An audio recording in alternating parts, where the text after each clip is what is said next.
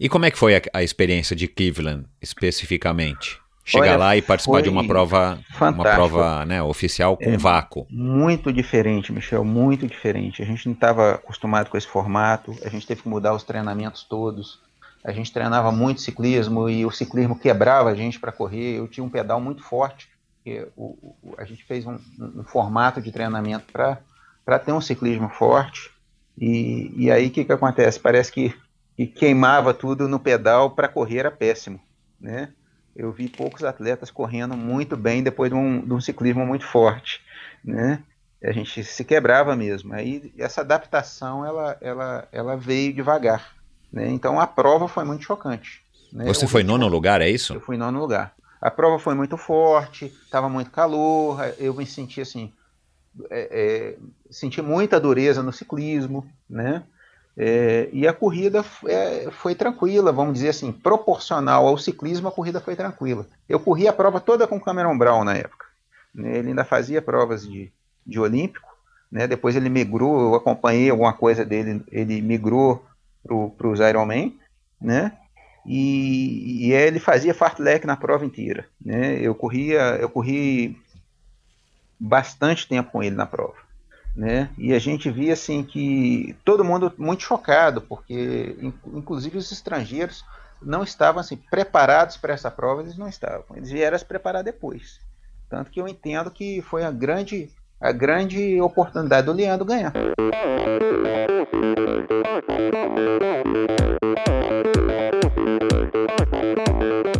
Olá pessoal, sou o Michel Bogli e este é o Endorfina Podcast Aqui você ouve minhas conversas com triatletas, ciclistas, corredores e nadadores. Pessoas interessantes que são, acima de tudo, movidas à endorfina.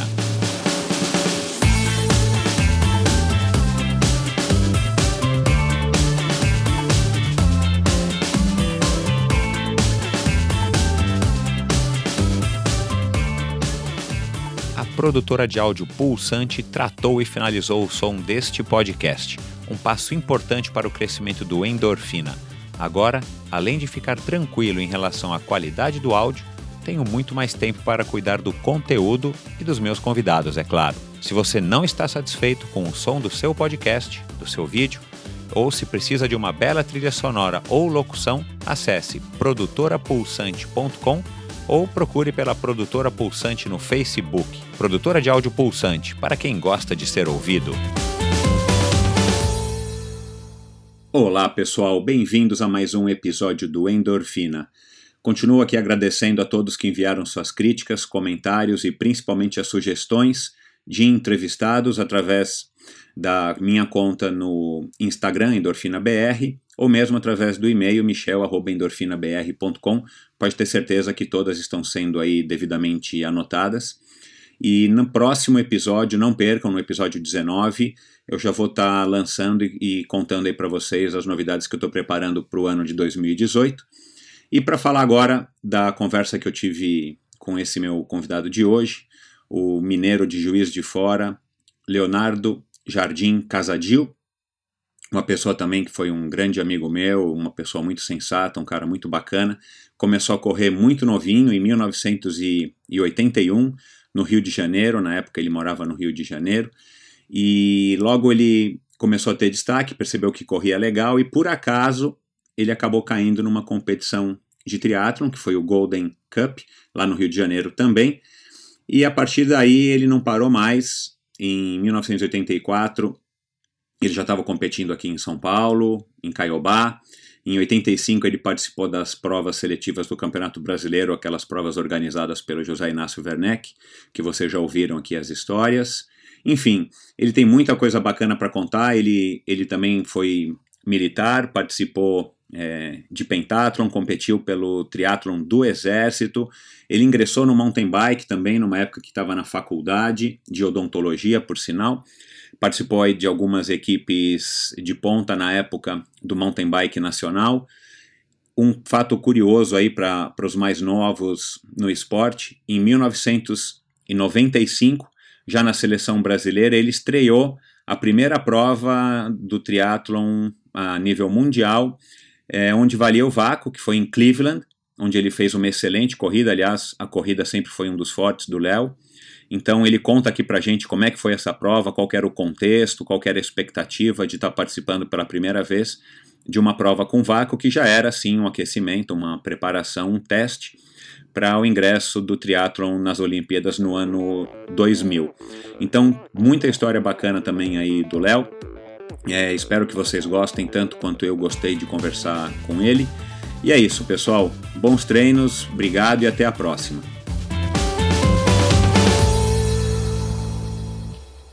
Corredor desde os 12 anos, este mineiro estreou na corrida do Corcovado em 1981 ao lado do pai.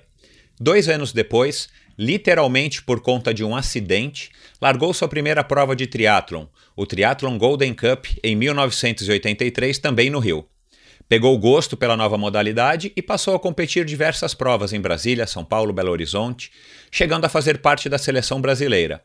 Em 1988, já cursando odontologia em Juiz de Fora, ingressou no mountain bike, onde também fez carreira e integrou a equipe Caloi. De volta ao triatlon em 1993, teve contato com as provas off-road, onde também obteve resultados expressivos. Leonardo participou em Cleveland, nos Estados Unidos, da primeira prova oficial da ITU onde o vácuo foi permitido, em 1995. Para terminar, em 2003, já seguindo carreira militar, começou a praticar pentátulo moderno, né, que é aquela prova militar de hipismo, esgrima, natação, tiro e corrida. E ele vai contar um pouco aqui para a gente também. Para contar essas histórias, recebo hoje o ex-tenente dentista R2 e atual endo e ortodontista Leonardo Casadil Jardim. Olá, Léo, bem-vindo. Finalmente a gente conseguiu se conectar. Isso, Michel. Estou é, satisfeito de ter a oportunidade de falar com você. Né? Eu acho assim, você está fazendo um trabalho admirável de reunir o pessoal antigo. A gente tem a gente tem uma dificuldade, eu acho que histórica com a história, né? É, as coisas passam e, e a gente não, não se apercebe que elas passaram. Isso é muito importante. A gente a gente relembrar e, e ver a história como como aconteceu. E a gente tem grandes atletas aí que fizeram a história do triatlon, né? É isso mesmo. Ô Léo, você começou com 14 anos a correr, é isso? Exato, eu comecei em 83, né, num acidente é, do meu pai, quer dizer, ele estava vindo de uma corrida rústica com, com o Aldo, com o Manfroy, eles ficaram amigos, eram amigos, e o Manfroy foi, era nosso vizinho na época, e eu não ia todas as corridas, às vezes eu ficava em casa, né, às vezes eu, era cedo, era domingo, então eu falava, hoje eu não vou. E numa dessas vindas, eles sofreram um acidente de carro e o Manfroy teve uma fratura da bacia na época, ele estava inscrito na prova de 83. Né? O técnico nosso na época era o professor Justino Viana. Né? Eu me lembro dele porque ele foi naquela primeira prova que o Alexandre foi ao Havaí e tudo, ele preparou o Manfroy para viajar para o Havaí. Então ele teve presente, é, inclusive naquela ida do Alexandre, quando o Alexandre foi acho que com uma namorada na época, eles eram novos também, né? E acho que ela também competiu a prova. Então, em 1984, não é isso? Foi 84, exatamente. Eles estavam fazendo essa preparação, então eu tive lá na, na, na, casa do Alexandre, na época, não sei nem se o Alexandre se lembra disso. Era o Alexandre, o Dolabella junto na época, então a gente eu assisti um pouquinho dessa, dessa questão Ironman, apesar de eu não ter participado, e com, com o professor Justino, eu tive o convite de correr a prova de 83. Que na época eram poucas provas, né? Foi a primeira, depois teve só no, no outro ano. E a gente tinha na época também Caiobá. Caiobá já vinha uma vez por ano, então tinha Caiobá, depois teve a USP, então eram pouquíssimas provas que a gente tinha. Né? Esse triatlon em 83 não foi o, o, o triatlon Café do Brasil lá no não, Rio, foi esse? Esse foi 82, né? Esse foi 82 ou foi... Não, 82... Não, 82 foi a a Corrida Alegre ah, e depois não. em 83 não, o Werneck também organizou esse. Bom, então foi um triatlon depois do. Foi dezembro, foi é, do café. Golden ah, Cup. legal. Depois virou Golden Cup Lubrac, se eu não me engano. Isso, é. Tá. E bom, e aí você você disse que ia que não ia toda a corrida com teu pai, você ia torcer e assistir ele, não é não, isso? Não, eu ia correr com ah, ele. Ah, você já ia Quando correr ia, com ele. Correr. Quando eu não ia, eu não ia, eu ficava em casa. Ah, eu, entendi. Eu não, nessa época eu não treinava, eu ia competir. Né? ah, certo, é, só ia participar. Eu só ia participar. Né? Legal. E ficava ali um segundo na faixa etária, um terceiro na faixa etária, às vezes ganhava a faixa etária, como aconteceu com a corrida do Corcovado. Né? Eu já vinha correndo um pouco quando nós fomos. Eu, eu falei Corcovado porque foi assim, foi um, uma primeira saída que a gente fez, e muita subida, é uma coisa. Né? É, aquilo não acabava, né? Na época era novo. né? E é uma, uma prova muito, muito marcante, né? Então, de vez em Claro, quando, a gente saía para fazer provas. Né? Legal. E aí, com esse acidente do Aldo, e enfim, e o teu pai não teve grandes consequências, né? Não, não. Só porque, O Aldo teve esse. bateu do lado esse- dele. é, Ele ficou, inclusive, ele era Coitado. patinador na época e, e, e ele não queria parar, então ele foi nadar e ele foi nadar, ia nadar fraturado. Aí vem as histórias dele, que a gente se lembra que a gente treinava muito juntos, sabe? Nessa época eu treinava muito com ele. Aí você foi pro triatlon e você já sabia o que era triatlon? O professor Justino. Já sabia, já sabia, Ah, porque eles tá. já estavam. Bem, no convite não, fiquei sabendo. Ele falou: não, não quer participar, porque é uma prova que está nova no Rio, o pessoal vai nadar em Barra de Guaratiba. Aí ele me apresentou a prova. Quando ele me apresentou a prova, eu, eu só aprendi a nadar. Eu nunca tinha nadado mil e. mil- na época acho que era 1.800 metros, né? Mas eu nunca tinha nadado 1.800 metros na minha vida. Eu fui nadar é, nos treinos, para chegar lá e nadar. Né? E você já nadava assim, Muito- esporadicamente, né? É muito pouco. Muito, Entendi. eu corria, né? Muito pouco. Eu Entendi. já tinha, eu tinha uma, eu tinha uma bicicletinha que era uma Peugeot francesa, né? Eu comecei com essa bicicletinha, né? Depois eu vim a ter uma Vitus, né? Aí competi com a Vitus muito tempo depois e com a Peugeotzinha também eu competi bastante no começo, né? Tá e, certo. E sofria para sofria para fazer, sofri para fazer a prova, né? Eram, eram longas as provas, né? Não tinha nem a prova Não tinha olímpica. short, né? Não tinha short, nem olímpico. As provas eram maiores, né? Eram maiores, né? Exato. E você lembra, Léo, apesar de fazer muitos anos, assim, qual foi a sua. Qual foi a sensação? Primeiro a expectativa, né? Como é que foi essa preparação? Enfim, se você puder contar pra gente aí como é que eram mais ou menos a sua, os seus treinos, a sua rotina de treinos.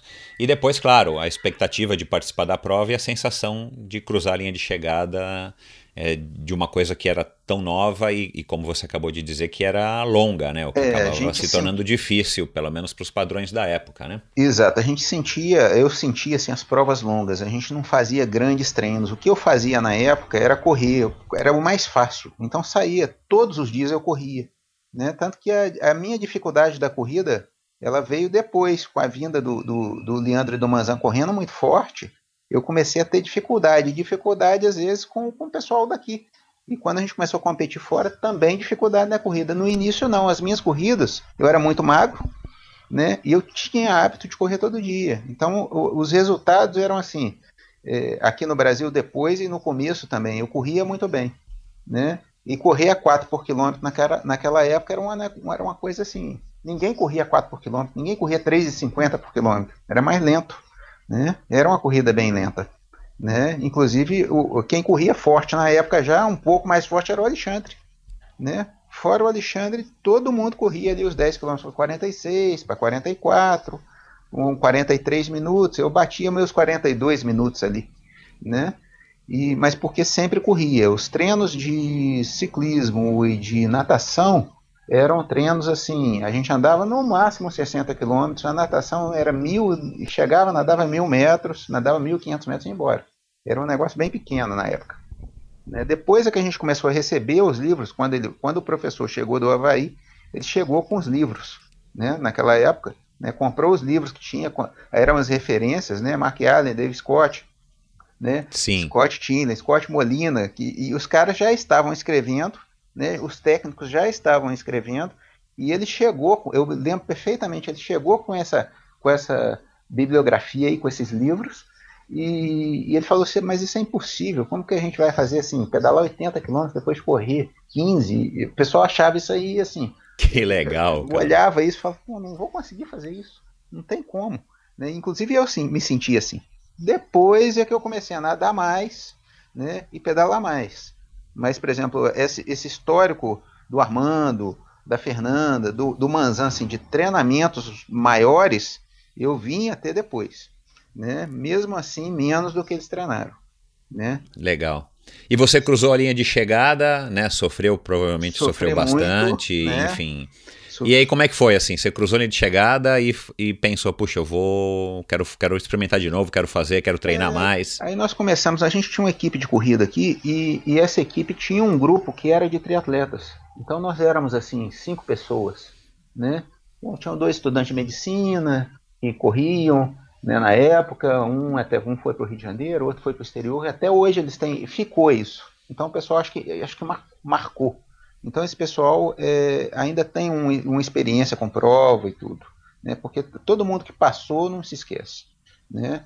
O, o filho do Manfroy era pequeno na época, o Rodrigo, depois, o Rodrigo hoje é médico também, depois voltou a, a começou a competir, né? Hoje ele é médico, acho que ele não compete mais, mas ele, quer dizer, isso vai marcando, né? O, Mar, o Marcos Alá, que na época era jovenzinho também, muito novo, né? Um pouco depois, né? O Rodrigo começou, viajava com o Manfroy, a gente viajava às vezes, a gente tinha um patrocínio da Paraibuna de Metais, então a gente ia de Kombi, fazia as viagens. Ele dava uma Kombi e a equipe toda na Kombi, né? Depois começou em 85 as provas do Werneck, que a gente falava seletivas do Campeonato Brasileiro. Eu não sei se Exato. Eu, isso. Então a gente ia de 15 em 15 dias para a Barra de Guaratiba para competir, né? É, assim, conheci o Vanderlei Zangelme lá, nós, nós, a gente então sempre teve contato ali. Aquilo ali aproximou muito o pessoal, o pessoal de Belo Horizonte. Depois veio o Caio Wagner, veio o Tony, né? Veio, veio o Tomás que veio da, que veio a ser presidente da associação. Na época eles não tiveram como montar uma, uma, uma federação, montaram a é. Associação é. Mineira, né? E esse pessoal todo, é, o Bernardo, né? É, esse pessoal todo ele, ele, ele se encontrava no Rio com, com, com, com o Werneck, com a prova do é, o Rio O Rio naquela época, enfim, até na época que eu comecei a praticar triatlo em 88, ele era o centro do triatlo no Brasil, né? Assim, haviam provas, havia prova em outras é, cidades, mas o Rio de Janeiro era a meca, né? Era onde é tinham os melhores atletas, onde o nível das, das provas eram era melhor, enfim. Eu não sei a data das provas do Armazém do Esporte, mas eram, eram algumas provas, né? Eu acho que eram cinco provas no ano. Depois a seletiva do Werneck era de 15 em 15 dias, era muita prova. Né? Então isso aí fazia a gente fazer os. É, tá treinando. Depois Belo Horizonte também trouxe algumas provas. E as provas de Belo Horizonte eram muito legais, porque o asfalto era muito liso, né?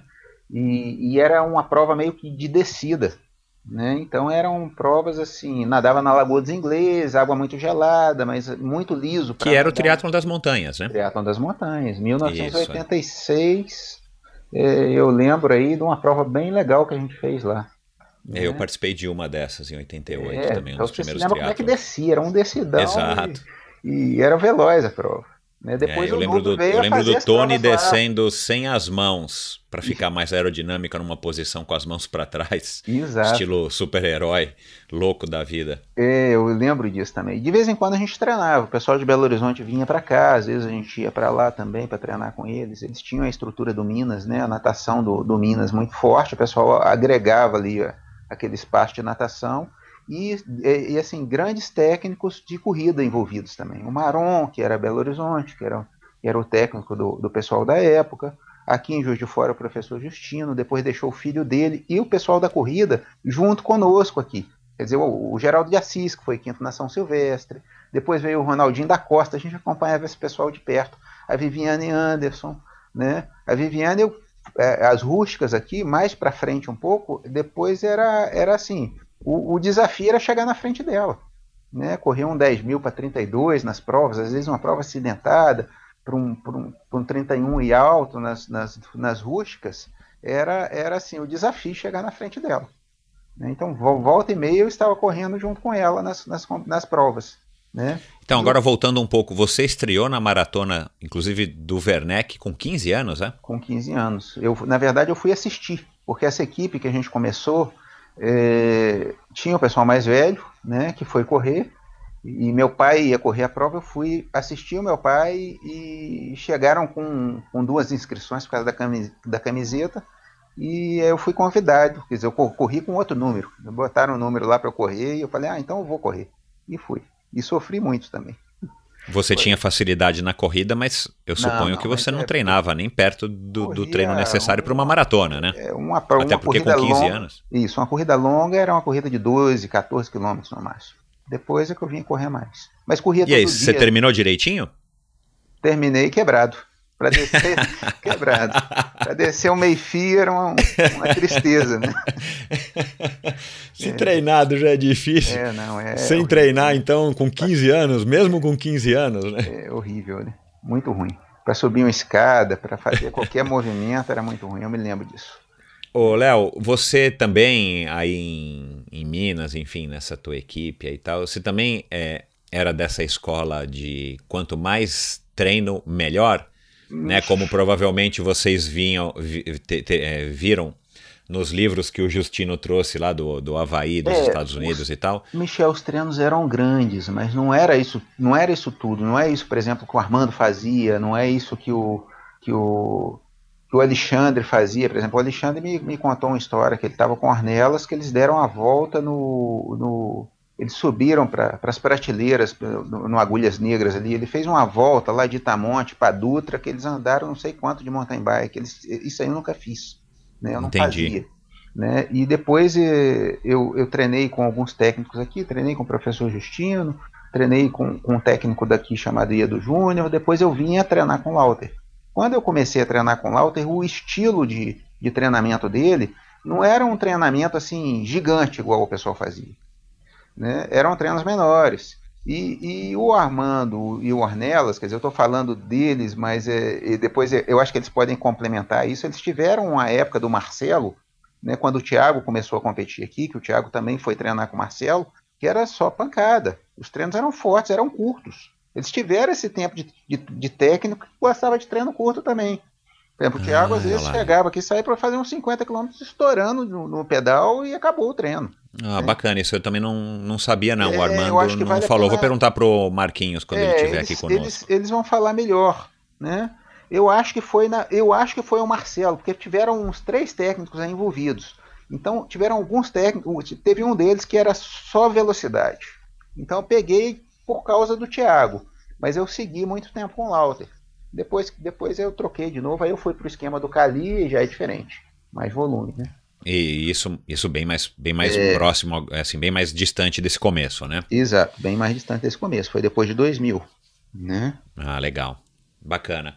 E fala um pouquinho aí da tua carreira até chegar em Cleveland, nessa, nessa prova inaugural aí com o Vácuo em 1995. Pois é. Você teve aí destaque aí no, em algumas colocações, em algumas provas que, eu, que você me passou. E como é que você chegou aí em Cleveland? Conta aí um pouquinho pra gente. Pois é, eu comecei a. É, eu comecei a fazer as provas de triatlon e quando eu entrei para a faculdade em 88, eu tive dificuldade com a questão de tempo.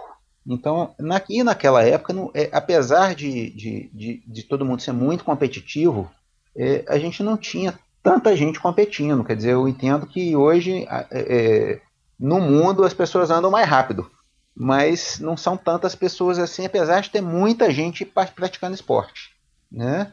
E aquela época era pouca gente, né, né Michel? Então é, é, eu fazia. Perto de hoje, então. Exato, era pouquíssimas pessoas. A gente conhecia todo mundo que estava na prova, né? Exato, conhecia todo mundo. A gente, a gente chegava e treinava três, treinava três vezes por semana. E a equipe de mountain bike da cidade de Rio de Fora era uma equipe forte. Eu andei o, o tempo de faculdade praticamente todo, eu, eu fiquei sem o triatlon, porque eu estudava de manhã e à tarde.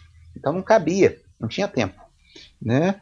E, e depois que eu acabei a faculdade, que eu entrei para a equipe da Caloi, eu tive uma fratura de clavícula aqui em Juiz de Fora. Veio um campeonato brasileiro de mountain bike para cá, porque a equipe de mountain bike daqui era forte, que era o Miguelzinho Giovannini, eu treinei muito com o Miguel, o Thiago na Júnior, eu na cadete, o Thiago foi é mais, mais novo que eu, né?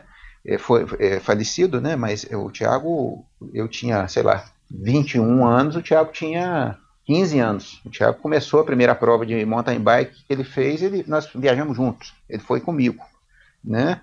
E a gente veio crescendo. Aí a Transherculano, que é uma transportadora aqui de Juiz de Fora, montou uma equipe. Então, às vezes, a gente viajava de ônibus. Eles, eles locavam um ônibus da, da, da, da locavam um ônibus para o pessoal viajar. E assim o mountain bike veio crescendo na cidade a ponto de chamar atenção é, nas provas. Inclusive, a, a, as provas da Renata Falzoni, a gente corria as provas, ganhava as categorias quase todas, né? E ela era a Copa House Chic na época de mountain bike. Isso, famosa. Né? Exato, né? famosa e eram provas aí. lindas. As provas, a Renata escolhia a dedo os percursos, né? coisa que depois o pessoal do Xterra começou a fazer. O, começou com, com, com o próprio Vanderlei, né? na primeira prova que eu me lembro foi a que ele organizou. Eu te mandei a medalhinha, a, a imagem da medalhinha dele. Depois veio o Pedro organizando, e de, até depois chegar o, o, é o Bernardo, né? Do, de Exatamente. O Bernardo. Mas, mas, mas, mas você acabou não falando aí da tua carreira de triatlon é. até 1995. Que Fala aí um pouco pra a, gente. Acabei a faculdade e, e, e fraturei a clavícula aqui em Juiz de Fora, num campeonato brasileiro. Nesse tempo eu acabei parando. Aí eu conheci o Lauter através de um, de um amigo também falecido, através do Xuxa, que era do Rio de Janeiro, né? E começamos a fazer um treinamento. Né? A distância, né? Você em, do zero de novo. Em Juiz de Fora a e distância. o Lauter no Rio. E era um desafio, porque era tudo telefone na época, né? Não tinha Exatamente. Internet. Era difícil esse negócio. É bom, é bom lembrar aí os ouvintes mais é, novos que não existia, foi. houve um período nas nossas vidas que é, não existia internet. Isso era uma loucura, era um negócio assim, e, e era, era, era louco. Aí o que, que aconteceu? Em 1994, eu fiz uma preparação, ele fazia uma base no mês de janeiro, a gente fazia um circuito que a gente corria ali quase três horas no circuito, ficava mais lento no começo do ano, e me preparei para fazer essa prova de Vila Velha, de Vitória, desculpe, do Brasileiro de Vitória. Então já cheguei muito preparado nessa prova. Tive um problema enorme, porque na época eu tive um patrocínio da KHS, do pessoal do Rio, na época, e eu não tinha, era aquele quadro meio ovalado, a gente não conseguia adaptar o, suporte de garrafinha d'água. Então eu uhum. corri a prova sem água no ciclismo. Eu cheguei Meu passando Deus mal para correr. Né? Na época, é, nadei muito bem com, com, com, com Miyashiro, né? com, com Miyashiro na natação, próximo ali. Né? Aí era Miyashiro, Paulo Guimarães, Leandro, José Miguel Dora. Não sei se você conseguiu algum contato com o Miguel, tem muito tempo Não, fala. ainda não. É, José Miguel Dora e Emerson Gomes o Emerson também estava. Grande né? Emerson. Tô perdendo gente aí, né? Mas aí a gente pedalou nesse grupo, o Paulo abriu, ele pedalava muito forte naquela época, eu também estava pedalando bem, o Leandro abriu um pouquinho, eu fiquei logo atrás, em terceiro, né? E comecei a ficar um pouco por causa da sede, né? Tava muito quente. Aí descemos para correr, o Paulo corria mais devagar na época, o Emerson chegou a passar por mim também, que eu estava quebrado de sede. E depois eu fiz uma boa corrida já, fiz um segundo, né? Foi uma boa prova, né? E depois. E isso te deu o direito de participar do, da seleção brasileira, do, do da, da prova da ITU, ou isso não, não tem nada a ver não, ainda? Isso aí, o, o, que, que acontece? Que, que eu entendo? O, o Marcos Paulo ficou meio que de olheiro do pessoal, ele já sabia ali as classificações, como é que estava. Eu tentei o primeiro ano, que foi, que foi 93. Eu fui para o Mundial na faixa etária. Eu tentei e não consegui, né? Que foi, Entendi. que foi a prova que o Manzan falou do, do que o Manzan fez a melhor corrida. Ele não falou isso na entrevista dele. Foi a melhor corrida. Brinquei com ele, Manzan, você fez a melhor corrida, cara. Correu melhor que todo mundo naqueles. Acho que tinham 5 mil pessoas lá em, lá em no, na, na, na, Nova Zelândia, né? E uhum. ele ganhou, acho que ele ganhou o Júnior, né? E fez isso, a melhor corrida ganhou, da prova. É. Isso, e a gente sofreu lá também. Tava muito, muito gelada a água. Foi a primeira água gelada que eu peguei é, em prova, assim. A gente pegou uma água lá a 9 graus, né? Tava geladíssima a água, horrível. Já, é. mas, mas já tinha roupa de borracha, enfim. É, mas não, vocês... é, é péssimo. Mas não, é, muito ruim. É, é, muito, ruim. É muito, muito, frio assim é, é ruim, mesmo com roupa de borracha, tem, né? Não tem, não tem como, até com touca térmica é muito ruim. Né? Aí foi uma prova legal, né? Esse, esse, esse mundial, mas eu estava falando de, de vitória, né? A vitória foi uma satisfação, né? Aí abriu a oportunidade de estar correndo com a, com a elite na época e, e, o Marcos Paulo foi convidando o pessoal que estava andando na frente. Né? Era sempre ali os, os seis primeiros ali né? e os primeiros júniores. Né? A gente viajava em uma equipe de 12 pessoas, 10 pessoas sempre. Né? E, e, cada um com as suas características e o Leandro Manzan se destacando sempre nas corridas, né? correndo muito. É, isso aí se sempre. perdurou, né? Até, até, se eu não me engano, 90 e... final de 96.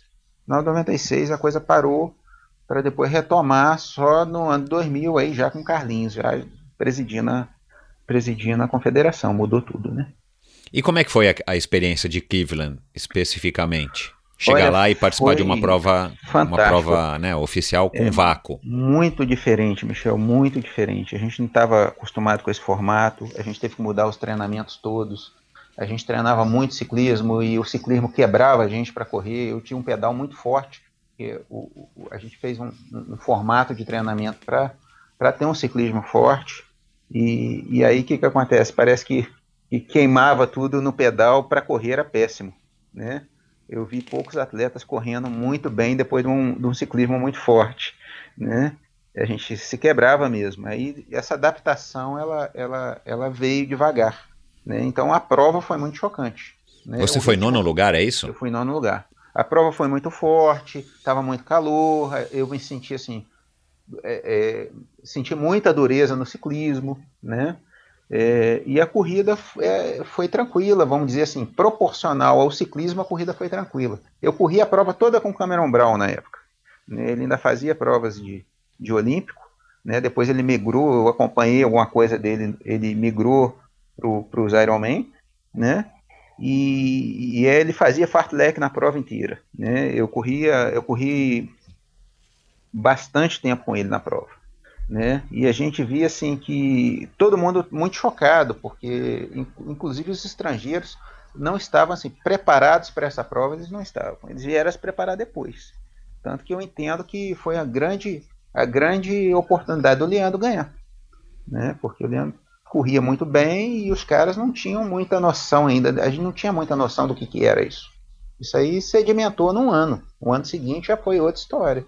Né? O e o Leandro aí nessa época deve ter corrido para baixo de, de 31 ou ah, perto de, aí, de 31, 31 por aí, 31. né? Eu acho que ele que eram os tempos, é, que eram os tempos do os melhores tempos do Manzan, né? Exato, exato. Foi isso mesmo, né? E, e você se adaptou? É, você gostou dessa, dessa mudança? Você Eu demorei, Michel, porque eu pedalava muito forte e descia cansado para eu tinha muita facilidade de pedalar, mas eu, aí descia, corria, quebrava na corrida.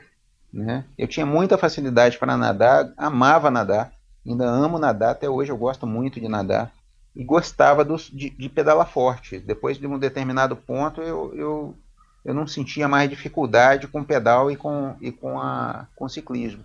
Né? Era difícil assim pegar um ciclismo muito sofrido. Né? Mas no início foi muito duro, essa prova foi duríssima. Né? Muito quente, né? para os estrangeiros também muito quente, então tinha cara passando mal. Né? É, é muito duro. Mas, e você chegou a participar de outras etapas do circuito? Nós. Eu fiz Japão, né? Fiz, fiz as provas do Japão, não ah, fiz colocação. Gamagori, né? Que também é onde o Leandro e o Gamagori chegar, que assisti isso aí tudo, né? O, Legal. O... Mas você participou? Participei. Ah, participei, tá bom. Né? Participamos de Bermuda, particip... foi, foi o tempo que nós viajamos mais. Foi quando o ACB3 tinha um patrocínio do Indesp e a gente viajava de dois em dois meses. Então teve muita prova. Nós fomos para o Chile, para Tongoy competir lá. Nós fomos para. Teve Ilhéus, né? Por duas edições é. de Ilhéus. É, que também o Manzan acho que ganhou, né? Exato. É, o Manzan ganhou. E teve mais prova, né? Eu, eu me lembro aqui dessas provas aqui, mas teve, a gente viajou mais. E viajava muito no Brasil também, nas, nos campeonatos brasileiros, né? É, claro. Fortaleza, né? E Camboriú, né, eu participei daquela prova de Camboriú também, né, a prova que do, do, do Leandro Manzan correndo juntos, né, e, uhum. assim, eu, quem corria, quem, eu corria muito com Cata Preta, a gente corria muito pareado, assim, muito junto, com ele e com o Max. O Max teve uma época que correu melhor do que eu, depois eu, eu corri melhor, é, a mesma coisa o Armando, só que o Armando veio de um, de um outro tempo, ele não, não pegou muito essa seleção, né, o Armando ele começou a é, o Armando era um, era um assim, foi um pouquinho anterior, começou um pouco antes, né, do que vocês. Não, não, nós comece... É, é, eu comecei a competir junto com o Armando, praticamente. Ele veio de seis ah, tá meses. Tá certo, é. é. mas Isso, ele não é, tá pegou certo, a é. seleção, assim, como, como, como, nós pegamos, ele não pegou. O Armando Entendi. começou a correr Troféu Brasil, tinha um grupo que corria Troféu Brasil e um grupo corria com a, com a confederação fazendo essas viagens. Separou exato, um pouco. É. Exato, né? exato. Provavelmente por conta das polêmicas aí envolvendo Também, Calazans é, e tudo é, mais, exato, né? Exato. É, eu lembro disso. Tá. Eu, ô, Léo, é, e, e, qual prova foi a, a, mais marcante hoje aí que você, que você pode dizer, né? Que você olhando aí para trás pode recordar assim o que, que você acha qual foi a prova que foi mais bacana e, e por quê assim qual, qual foi o, a melhor experiência ou a pior que te marcou mais olha as provas e, e por quê as provas do circuito elas marcavam muito porque era muita gente no ciclismo, a gente não estava acostumado, a gente andava em pelotões pequenos, né? Aí chegava lá, dava aqueles pelotões gigantes, assim, andando a 50 por hora. É, uma das provas mais marcantes que eu fiz foi Cancún, né? Eu saí, fiquei preso na natação, saí com o Mansur da água, o Mansur gritando, oh, o Galinde está vindo, o Galinde está vindo, eu ainda estava com pedal forte, eu fiz um, se eu não me engano, eu fiz um terceiro pedal da prova. Né? Que legal. com Galinde, cheguei lá na quebrado, destruiu minha prova. né? Mas fui embora, né? Andando a 50 por hora, olhando o Catai de vez em quando a 56 e. Meu, esse Galindes pedalava é, muito, meu Deus é, do céu. E assim, e algumas outras provas, algumas provas da USP também eu fiz assim, muito chocantes. Teve, teve uma prova da USP que eu fiz um terceiro também, foi muito marcante para mim. É, tinha um gringo, eu não me lembro o nome dele, né? O Galindes venceu, ele foi segundo, eu fui terceiro, o Ornelas foi quarto. Né? Eu, eu não sei se foi o Ricciello, agora eu fiquei em dúvida. Né? E, e as provas militares também, viu, Michel? Depois eu comecei a correr as provas militares. É, a primeira prova que eu fiz, que foi o Atepá, foi, foi na Estônia, foi uma prova muito legal, porque eu fiz uma natação muito forte, né? E eu saí junto com o Marco Albert da água, né? E os caras se assustaram por causa da natação minha. A gente estava estreando no triatlon militar e eu fiz, se eu não me engano, um nono lugar também. Né? Bacana. Então foi muito marcante. E, Quem que foi esse Marco Albert? Eu não conheço, desculpa Albert aí minha ignorância. Foi, ele foi uma das natações mais fortes, inclusive na numa das Olimpíadas ele nadou na frente com os caras, né? Ele, ele Mas ele era militar também. Ele era estoniano, ele era da Estônia, né? Ele foi Entendi. militar também, né? E os franceses também eram muito fortes nessas provas, eles todos militares, os caras famosos militares, sabe? Né? O é. Sylvain Daudet, né? o Polar foi militar, né? então tinha contato com esses caras. Né? É, é, por, por curiosidade, né? não sei se os ouvintes ou todos os ouvintes sabem, mas o triatlon, até um tempo atrás, é, ele era, ou pelo menos nessa época, ele tinha sempre as categorias militares, mesmo é. nas provas, né, as provas que nós civis participávamos, né? Então, é, até hoje no Havaí existe categoria militar, né? No Havaí aí do, do ano passado ainda eu vi é, nos resultados que existe a categoria militar. Eu não sei, para ser sincero, eu não sei como é que é hoje, mas eu acho que isso acabou se perdendo aí no, pelo menos no triatlon brasileiro, né? É, Vila Velha eu acho que eles mantiveram, né? Porque é uma prova organizada pelo Exército, então tem a categoria militar. O Nubio fez categoria militar também, não fez? Eu tenho a impressão. É, agora eu não sei, vamos, ele, vamos perguntar é... para ele. Mas enfim, acho que, acho que é válido e, e, e como o triatlon é, é praticado né, pelos militares e o exército, pelo menos aqui no Brasil também participa e alguns atletas de ponta, eu acho que isso é uma, é uma categoria que devia ser sim, mais divulgada e estimulada, claro, para trazer mais adeptos para o nosso esporte. Né? Exato, as Forças Armadas, né? Tem, o, tem a, a, Comissão Desportiva da, da, das Forças Armadas, aí, a CDMB, e o pessoal tem, tem bons atletas aí. Tem colegas aí do, do, do de Pirassununga competindo, tem, tem os militares fortes, inclusive. E você acabou sendo pentacampeão militar e participou em seis mundiais de triatlon, é isso? Foi de 2002 né, a 2007, né? Que legal, meu. Eu, eu, participei de cinco, eu ganhei três. Eu perdi duas, duas provas. Eu perdi a U, última pro, pro Book, pro Kelmerson. Né? Eu já estava praticamente parando. Quando eu comecei a diminuir os, os treinamentos, eu, eu não pedalava mais, bicho. Eu comecei a correr muito eu descobri Entendi. que valia a pena correr mais do que pedalar. Do que então, pedalar, é. Então saí para correr duas horas, três horas e fazia uma Nessas provas militares é, é, a mesma regra da, da ITU? É, é a mesma regra da ITU. Então valia vácuo aí já nessa tudo altura igualzinho. e tudo mais. É, começou ah, em 2002 para nós. E quantas pessoas que largam mais ou menos no, no, no mundial de é, de triatlon né, militar, no Mundial Militar de Triatlon? Olha, acho que umas 60, 70 pessoas no máximo. Entendi. Eu não me lembro ao certo, não, mas é por aí. Não são provas muito grandes. Mas é, é aquele formato ITU mesmo, né? Eu creio que uhum. seja até hoje mais ou menos isso, né? Entendi. Legal. E são provas... Agora fala um pouco da tua época do, do, do, mountain bike, cara, da equipe Caloi, que você competiu essas provas que você falou da Renata Falzoni e tal. É, como é. é. que surgiu aí o mountain bike para você? Pois é, eu, eu era muito amigo do Miguel, e o Miguel correu triatlon também, Giovannini, sabe? Ele começou competindo triatlon, então a gente treinava junto, só que o Miguel nadava mal. Né? A gente pedalava junto, ele nadava mal e eu corria melhor que ele também. Né? Então tinha esse contato. Quando começou, o pessoal não tinha as mountain bike no Brasil. O pessoal corre, começou a correr com, com bicicleta de. com aquela bicicletinha sem marcha de tipo tipo é, BMX. Né? Então as primeiras provas que o Miguel fez, ele fez com BMX. Então é, eu vim acompanhando isso, né? E tive a oportunidade de, de ganhar uma bicicleta do meu pai na época, uma mountain bike, e comecei. Quando, quando a bicicleta chegou, é, era aquela dificuldade de material que a gente tinha, né? E quando, quando eu ganhei essa bicicleta, eu comecei a fazer os treinos. Aí comecei a andar com, com, com, com o Miguel, o Thiago, como estava começando a andar também. Então a gente começou a reunir o pessoal para andar, que era uma novidade.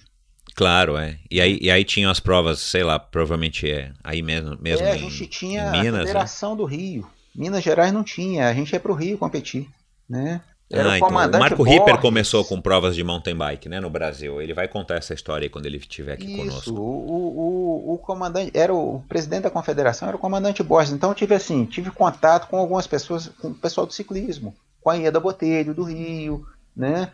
Com, com, com a Renata Osório, daí de, de, de, de São Paulo. Então, competi Sim. com a Renata, era da minha equipe. A Renata Ieda era da minha equipe. O Mazaron foi da minha equipe. Quer dizer, eu corri uma prova no, em, em Angra dos Reis, é, que o Mazaron estava voltando a correr mountain bike. Né? Eu vinha conhecer o Mazaron lá na prova, não era Calói ainda. Depois ele veio a ser chefe de equipe. Né? O Jamil Sueden também aí de, de São Paulo, a mesma coisa. Né? Grande ciclista, né? Entrando para o mountain bike, o Salvador de Abreu também, né? Peguei o Salvador, o Salvador é falecido. Não sei se você conhece esse pessoal, né? Não, todos é... esses que você falou, sim. Só eu... esse último que, que você é, o Salvador, ele a Calói contratava ele para ganhar prova. Algumas provas a Calói contratava ele para andar forte nas provas. Né? E ele, ele era um atleta forte. Né? Ele teve algum problema cardíaco também. Veio a falecer de problema cardíaco jovem. É, mas era um grande atleta também.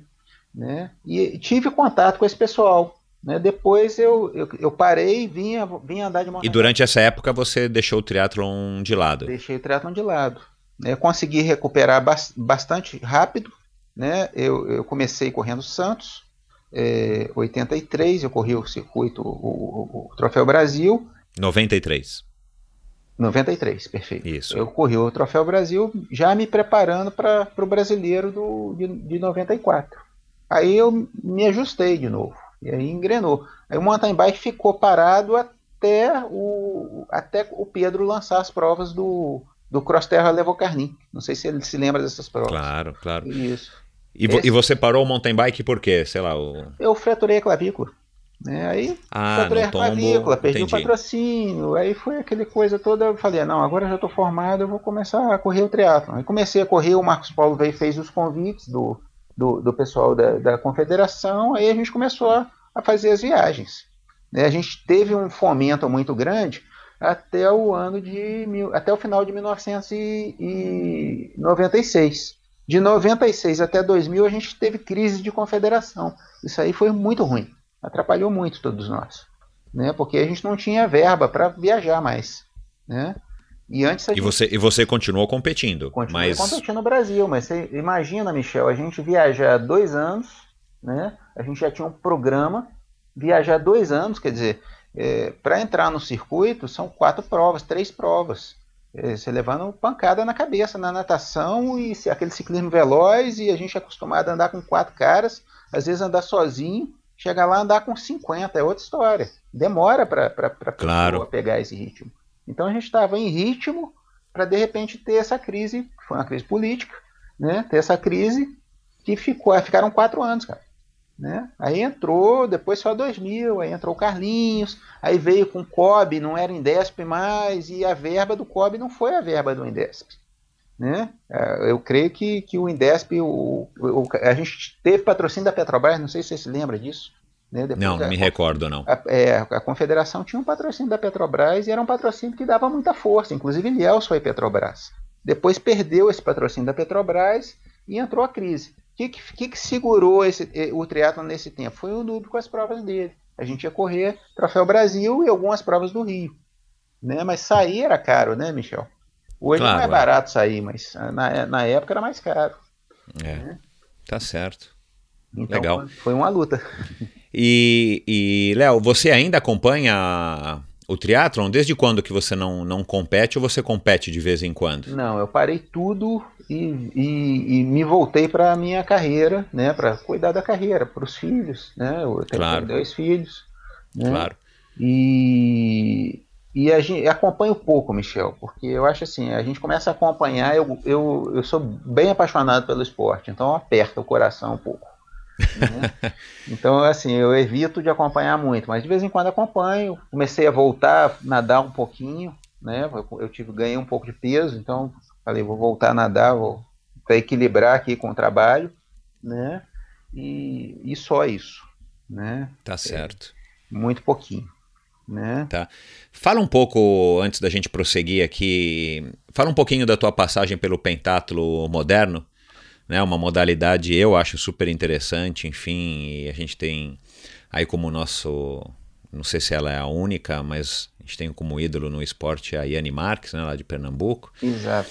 É, falem um pouco como é que foi essa, essa mudança aí do, do triatlon pro pentathlon pentatlo moderno. É pentatlo moderno. É o, eu tive a oportunidade de pegar um, um formato antigo, Michel, porque começava, a gente começava com tiro, inclusive tive a oportunidade de, de participar de uma Copa do Mundo no, no, na Escola Naval do Rio, muito legal, né? Mas o, a adrenalina ela é diferente, né? Eu, bem, vamos começar. Eu tive o um convite do, um, do major na época, né? Que foi uma época que eu estava saindo da Brasil Telecom, estava em transição de patrocínio e ele me convidou para participar, né? E eu tive, assim, com colegas, né, convocado na Escola de Educação Física do Exército, encontrando com colegas que eram corredores, né? E Você já era dentista do Exército já era aí? dentista do Exército. A gente ia para a URCA no Rio. o Exército uhum. convoca os atletas todos para a URCA. O que eles conseguem mobilizar ali em todas as modalidades, fica todo mundo hospedado lá e, e corre por temporada. E que, aliás, o lugar ali é lindo, né? É muito bonito. É, o que incomodava é uma pista muito maravilhosa de correr, a gente corria. Exato. Ali, né? Com um problema, venta demais. Então, para correr, atrapalhava é. às vezes. A gente tinha que correr uhum. cedo porque ia fazer uma série lá, mais tarde ventava muito, atrapalhava até para correr. Né? Então, tinha, tinha, encontrava os atletas de outras modalidades sempre. Então, o pessoal estava viajando, estava chegando, pessoal da corrida, pessoal de corrida de orientação. Então, eu tive dentro do Exército contato com esses atletas é, convocados. O pessoal do paraquedismo chegava no café da manhã da, da Escola de Educação Física, o pessoal descia para tomar café, é, reunia aqueles, aqueles atletas que estavam convocados ali das modalidades.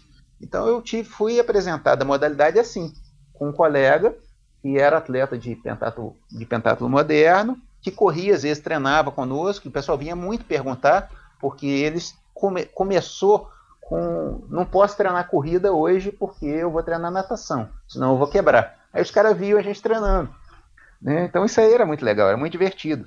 Né? E, como, e como é que foi essa incursão aí pelo hipismo, né? Quais são as modalidades do, pois é, começava, do pentatlo? Vamos repetir, né? Hispi, época... Hipismo, esgrima, natação, tiro e corrida. Exato, só que a coisa mudou, né? Come, Começa com tiro, né? É, tiro de chumbinho, né? São, se eu não me engano, 10 metros, 20 tiros. Eu acho que é isso, tem bastante tempo.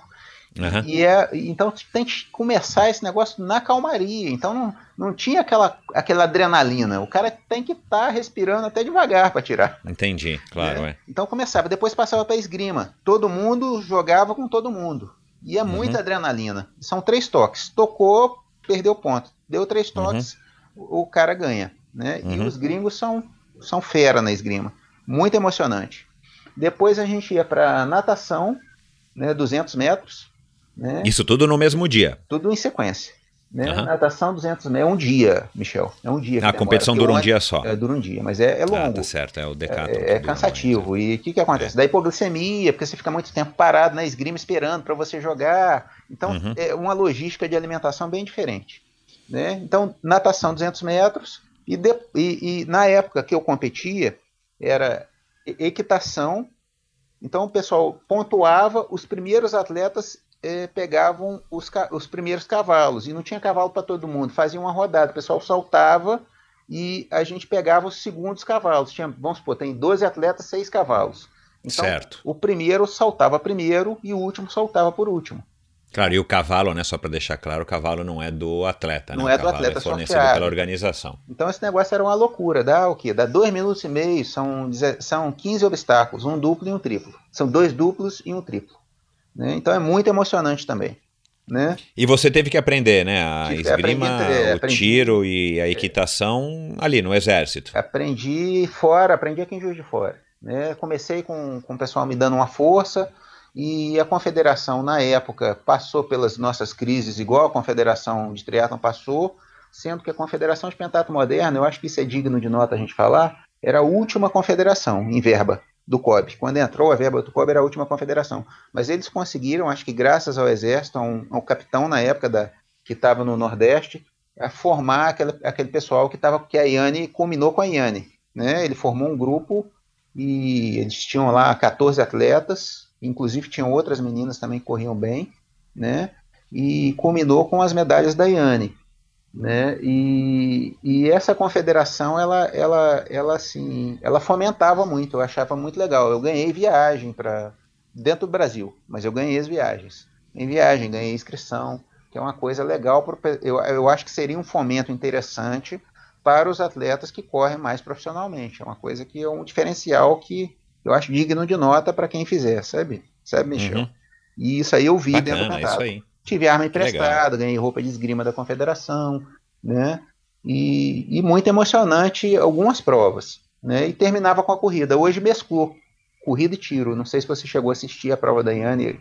É, a prova Assisti. Da Yane, é, eu gosto, eu gosto bastante de pentatlo, acho interessante demais. É. E, e, o pessoal corre, a corrida não é tão forte, eles são, eles primam muito pela tradição. Então, o forte dos caras é tiro e equitação. Corrida e natação deles não é tão assim não é extraordinário. Você pode olhar os tempos que não é extraordinário. E, e, eu sou partidário, assim, se falando em esportes, eu sou partidário do triatleta que, que não tem, que ele acha que não tem condição de, de chegar lá, ele migrar para o pentato moderno e, e, e, ganhar medalha olímpica. Eu acredito nisso. É isso aí. Legal, fica aí, a, fica, fica aí, a, fica aí a, o recado. Dica, Exato. É, mas foi um, foi um ano, um ano e pouquinho que eu competi, foi bem, bem, bem emocionante né? Não consegui, não fiquei mais tempo, né? Então não agreguei muito tiro, não atirava tão bem. E, e a equitação eu consegui, mas a esgrima também é. Juiz de fora é complicado. Eu teria que ir para o Rio para treinar ou para ir para São Paulo para treinar, treinar esgrima. Aqui a gente teve. Eu, eu tive um cliente que ele foi é, treinador da, dos Paralímpicos no Brasil, era um cubano, sabe? Então eu Uau, joguei, que coincidência. É, joguei, joguei esgrima com esse cara aqui, né? Ele, ele, ele um dia ele falou o que, que ele fazia, eu sou cubano, sou, sou arquiteto, aí, mas o que, que você faz? Esporte, não faz? Eu falo, não, esgrima. Eu falei, nossa, vai me salvar. Depois ele foi embora para os Estados Unidos. Então eu fiquei sem, sem esgrima aqui, acabou, né?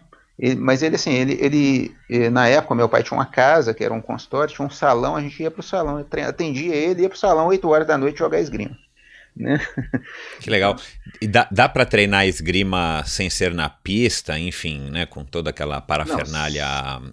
conectada, né? Eletrônica dá, e tal. Que naquela época era tudo com fio, né? Hoje em dia é tudo sem fio, mas naquela época. É, eu, é, eu imagino que.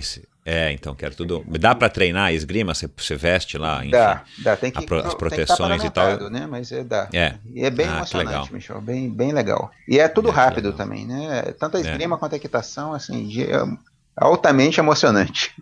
É, né? legal. Ô, Léo, é, fazendo aí um, né, você não acompanha, mas você sabe como é que está a cena aí do triatlon, você já, já, já deve ter visto, pesquisado, hoje em dia com a internet, com as redes sociais é bem fácil.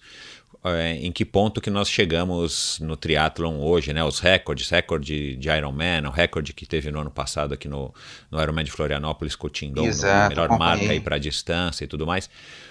É, fazendo aí esse, esse, esse, esse, comparativo, né? A evolução dos equipamentos é, é, é gigantesca.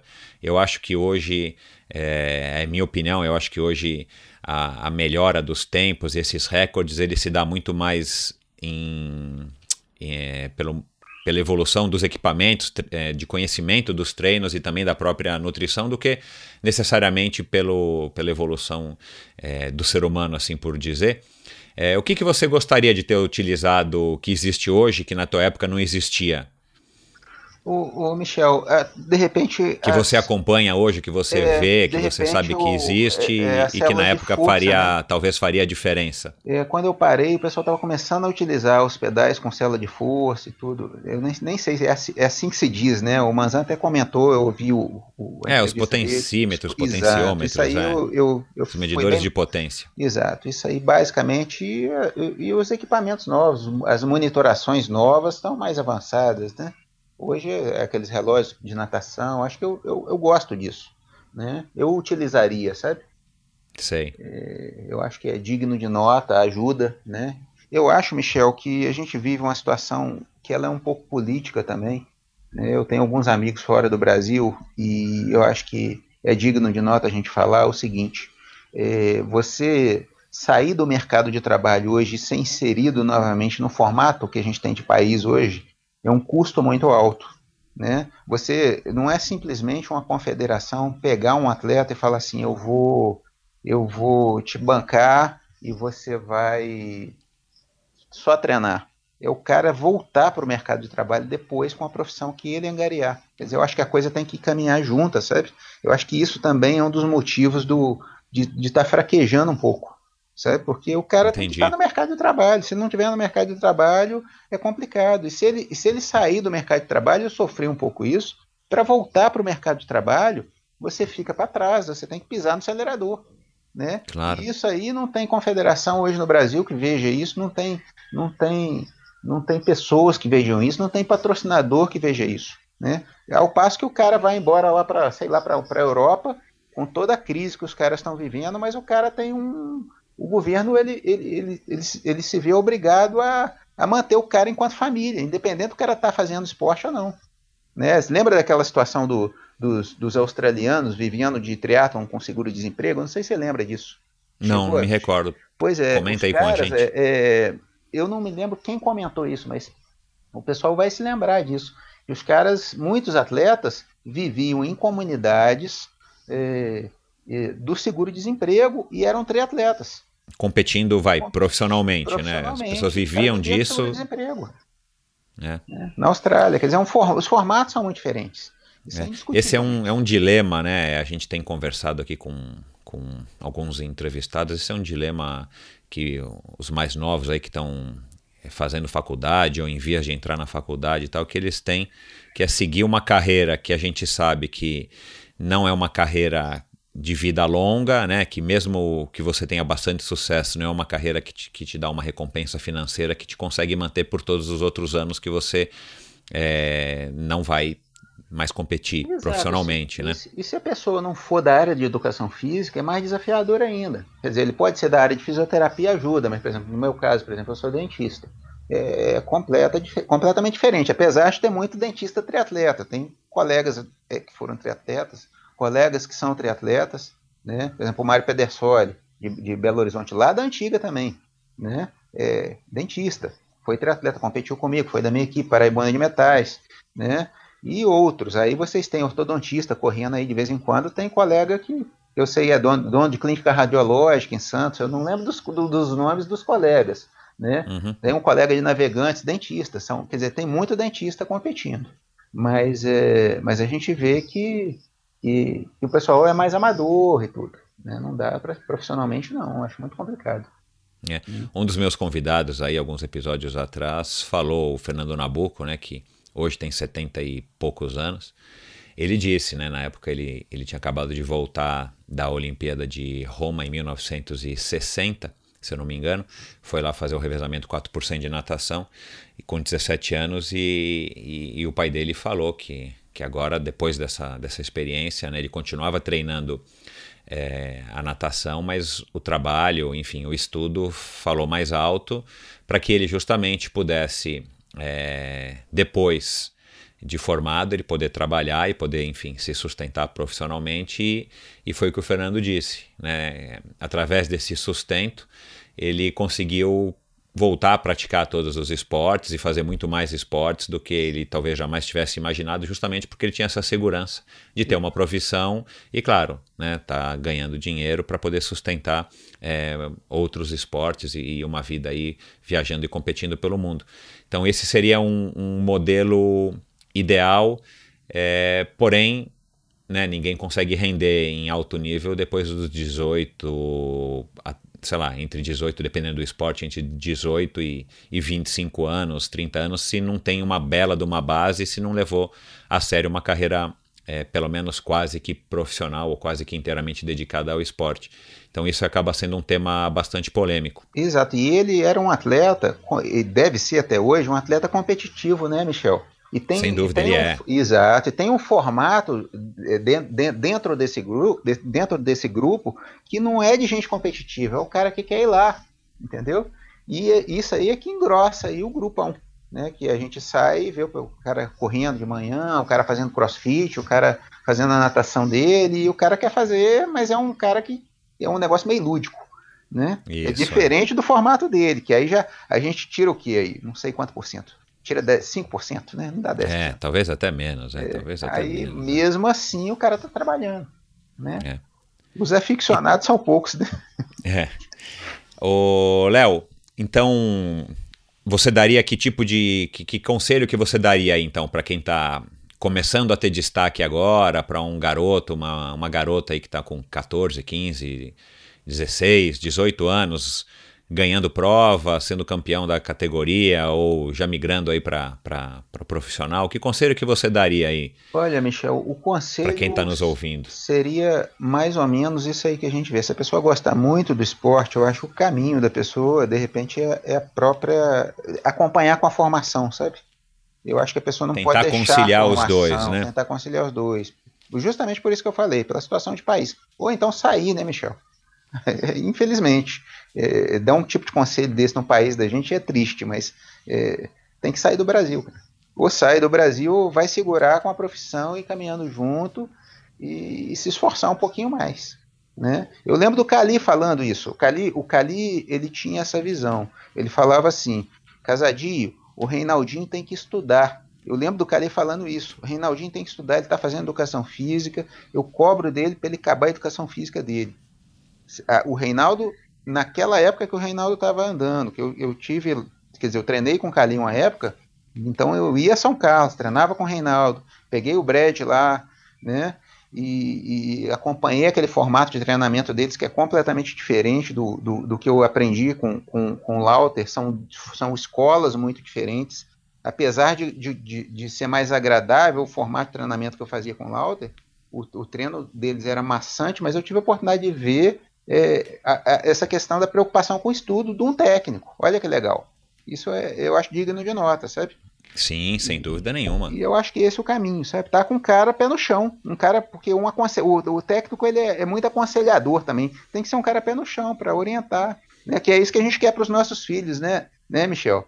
É, Exato. eu acho que a coisa fica para outra geração. Não que a gente. Eu, eu, eu, eu tive a oportunidade de falar isso com o Max, agora conversei com o Max um tempo, falei Falo, falo isso com o Marcos aqui, que o Marcos é o nosso presidente da, da Federação Mineira, meu amigo e, e a gente viajou muito também e a gente treinava muito junto. Eu falo, olha, eu acho que o que a gente tem hoje é para as nossas gerações futuras. Não, não, que a gente que a gente esteja morto, não, de jeito nenhum. A gente a gente tem um papel, né? Mas eu acho que a gente é baliza, né? E eu, eu creio que esse grupo que eu acho muito nobre da sua parte estar reunindo esse pessoal e, e não, se, não pode se perder. Eu acho que sei, formar um conselho, alguma coisa, para estar junto com, com, com, o Coronel Laporta na confederação para tentar fazer alguma coisa de peso, para que as coisas não passem é, da mesma maneira. Isso aí é muito sério. Né? Para ter renovação. Né? Você mesmo já, já, questionou isso. Como que vai renovar? Né? Numa condição política que a gente tem de país hoje. É uma pergunta muito séria. Né? Exato. É. é. Bom, e para encerrar, já que você mencionou aí o, o nosso presidente aí da Confederação Brasileira, né, recém-eleito, o Laporta, se você tivesse no lugar dele, né, se você tivesse aí a, a, esse privilégio de estar tá aí à frente de uma confederação, de um esporte que a gente gosta, de um esporte que eu acredito que tem aí bastante futuro e um esporte que tem bastante apelo para cativar cada vez mais e mais brasileiros, pensando aí numa, numa medida, numa, numa política, ou enfim, numa sugestão que você até pode dar aqui através do Endorfina para o Laporta, que eu sei que ele ouve a gente, ele e o Virgílio. O que, que você acha que poderia ser feito assim para impactar da melhor maneira é, o, o desenvolvimento do nosso esporte aqui no Brasil? Bom, Michel, é, eu, eu acredito que ele. Bem, o que, que eu faria? Mas aí não sou ele, né? eu, eu formaria um conselho com esse pessoal antigo. Um conselho. Um grupo. É, e me reuniria de tempos em tempos com esse grupo. Né? Lógico, ele, ele, ele, ele é um coronel, acho que ele é coronel da reserva hoje, então ele, ele, ele tem os bons contatos dentro das Forças Armadas. O caminho seria através das Forças Armadas, assim como, como as Forças Armadas fizeram nos Jogos Mundiais Militares e começaram a contratar os, os atletas, assim como a França faz, apesar de ser muito menor. É, o, o, é um, um, batalhão só de atleta que os caras têm. Então esses caras treinam. Né? O formato que eu acredito é um formato assim, senão não faz sentido. Mas, né? mas você quer dizer do, das Forças Armadas é, é chamarem passar... os atletas, exato. Uhum. Porque, por exemplo, é, a gente tem um formato muito diferente, é, Estados Unidos e Europa. Os países da Europa, eu creio que seja assim ainda hoje, eles, eles, o, o, o atleta ele tem um status, né? Por, por, simplesmente por ser atleta, o cara, você deve ter essa noção, eles, ele, o cara tem simplesmente por ser atleta ele tem o status de ser atleta. No Brasil a gente não tem isso, a gente tem isso com o Guga, a gente teve isso claro, com, com Ayrton Senna, lógico. Mas com atleta, com atleta assim de outras modalidades, muitas vezes a gente não tem, né? A gente teve isso com a Daiane dos Santos, né? mas assim, passou até. Né? A Daiane, inclusive, representou o exército, não é? Ou estou enganado? Eu, eu não, eu, Michel, eu, eu não é, sei. Eu, eu, acho, eu acho que sim. Pois é, e, a, a Daiane foi da nossa equipe na época que foi Brasil Telecom, ela teve conosco também, eu tive a oportunidade de conhecê-lo, né? E é bonito de ver a carreira dela. Mas é, é eu creio desse, nesse formato, sabe? É, do, do Estado do Estado bancando eu não vejo assim, ah, um patrocinador, tudo bem, mas é, é, muito temporário, tem que ser uma coisa mais, mais, mais forte, ter os conselheiros do lado dele. Né? Porque a ação, Michel, eu acho que a gente está muito tolhido enquanto, enquanto país, entendeu? Politicamente falando, a gente está tolhido. Né? Tem que botar os caras para estudar, tem que ter. O que, que a gente pode ter é, é, uma faculdade apoiando, dando estudo, igual já teve, né? A Universo acho que chegou a patrocinar alguns atletas aí. Então dá a Estácio de Sá, né? A, a Universo acho que também. Ah, é? A, a Estácio também. É, a Estácio provas, tinha provas, provas, né, que eram patrocinadas, é, mas eu acho que ela tinha, assim, alguma... Atleta, algum... isso. Isso é. aí eu acho que é por aí, né? Eu acho que o Legal. caminho é esse. E fazer um é. conselho. Né? Interessante essa história do conselho. Pegar atletas de ponta, enfim, as próprias claro. pessoas que estão passando aqui pelo endorfina reuni-las e, e, tentar extrair disso, é, enfim, tem... ideias e, e, transformar as ideias em políticas, em caminhos aí que, podam, que possam é, ajudar né, é a, a, desenvolver a gente, o esporte. A gente tem ícones, né? A Fernanda, o Armando, o Alexandre, o Oscar, né? O, o, o Manzan, só aí são cinco pessoas que têm uma, uma vivência assim Sem muito dúvida. maior do que eu tive, que os caras é. conseguiram sair e viajar e foram sucesso. E as... continuam hoje, né, cada um à sua maneira, envolvidos Isso. com o esporte, Isso. né? Então, Alguns eu... até competindo, como Galindes, o próprio Manzan. É. Então esse legado é um legado que eles podem perpetuar aí para as próximas gerações. Isso eu acho legal, né? Interessante. É. Uma visão aí que nunca, pelo menos até agora, nunca ninguém tinha é, pensado isso aqui no, dito isso aqui no, no programa é, legal. E, e, outra coisa são as famílias, né, Michel? A gente tem que ter uma estrutura familiar também para apoio. E isso também sedimentou muito, então complica também. Né? Claro. Isso é, é tá sério. é isso, Tá Michel, bom. Né? Bacana. Léo, é... foi um prazer conversar com você. Que bom que finalmente deu, né? Depois de tantos, é, tantas tentativas frustradas, a gente não conseguiu aí por problemas técnicos e, e conciliar aí nossas agendas. Me diz uma coisa, você hoje é, é dentista aí em, em, Juiz de Fora. Você está nas redes sociais? Quem quiser aí depois de ter ouvido Michel, esse programa. Não, eu, é bom encontrar meu pai, cara. Meu pai. Mas quem quiser te procurar, quem quiser fazer alguma pergunta, quem quiser, enfim, ter algum contato com você, alguém aí de Minas, alguém aí de Juiz de Fora, é, de BH, enfim. Que eu tenho é o Marcos, né, que é presidente da Confederação, é meu amigo, a gente se fala muito, Marcos Alac. Né? E uhum. o próprio meu pai, a gente tem trabalho junto com ele, uma vez por semana eu tô lá, às vezes duas vezes por semana eu tô lá, é Antônio Casadio, né? Ele tem o um Facebook, então é fácil, às vezes quer falar comigo, pode tentar através do Facebook dele, né? E... Tá, ele tá no Facebook só como Antônio Casadio. Antônio Casadio. E o Marcos, Legal. eu acho que também é um amigo, sempre tô falando com o Marcos e dá para o pessoal perguntar através do, do Marcos também, eu, eu chego logo a pessoa aí, né? Legal. Tá bom. Qual que é o sobrenome do Marcos aí, o presidente Alac. da... É, Marcos é com Alac. Com, com Q? Com K? Com... Você sabe? H... Bom, depois... H... L-L-A-C-K. Tá bom. Legal, eu vou colocar aqui também nas notas aí do, do post do episódio de hoje para quem quiser, é, enfim, tentar entrar em contato com você ou de repente trocar alguma ideia e tal.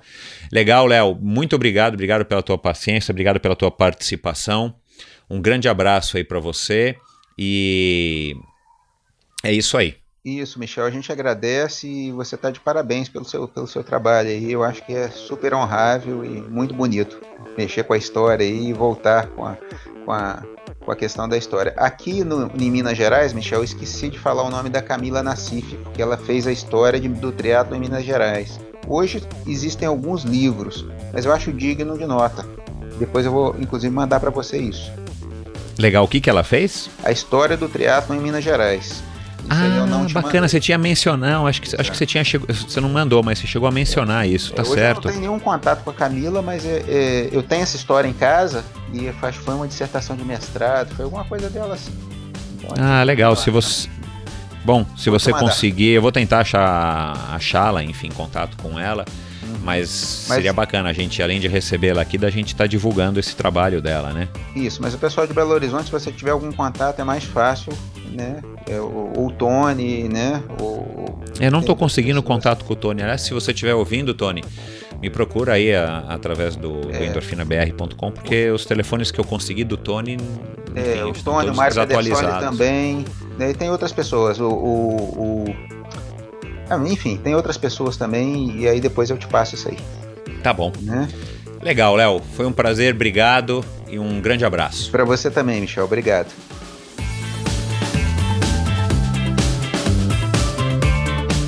Obrigado por ouvir mais esse episódio do Endorfina. Acesse endorfinabr.com para ver as notas e links mencionados na conversa de hoje. Lá você ainda encontra todos os episódios do Endorfina e lembre-se de participar você também, enviando suas sugestões, perguntas e críticas para michel.endorfinabr.com. Um abraço e até a próxima!